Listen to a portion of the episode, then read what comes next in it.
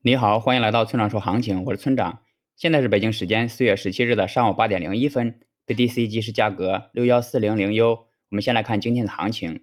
短线上看，BTC 调整的有点多，但从四小时以上的级别看，这种程度的下跌也只是小回调。不过这也说明了 BTC 没有想象中的强势，周末两天很可能继续震荡调整。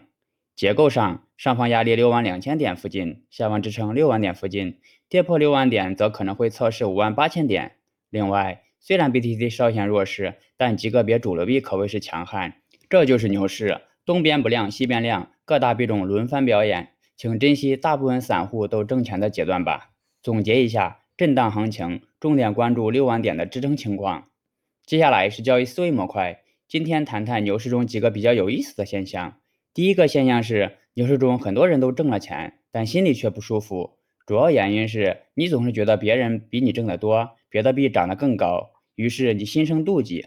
而在熊市中，大家都在亏钱，但却不容易产生妒忌心。要知道，妒忌心是会严重影响我们的心态的。一旦你认为别人比你牛，你就会不服气，就容易做出极端的策略来证明你的强大，而这往往是你亏钱的开始。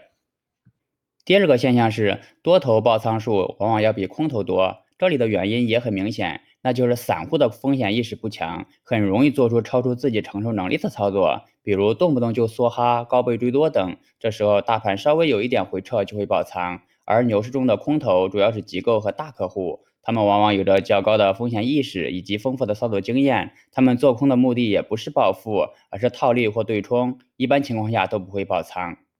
第三个现象是，牛市中散户的操作更频繁，原因是散户往往没有耐心等待自己的币上涨，总是喜欢到处换车，结果要么踏空，要么被套，同时还要承担高额的手续费。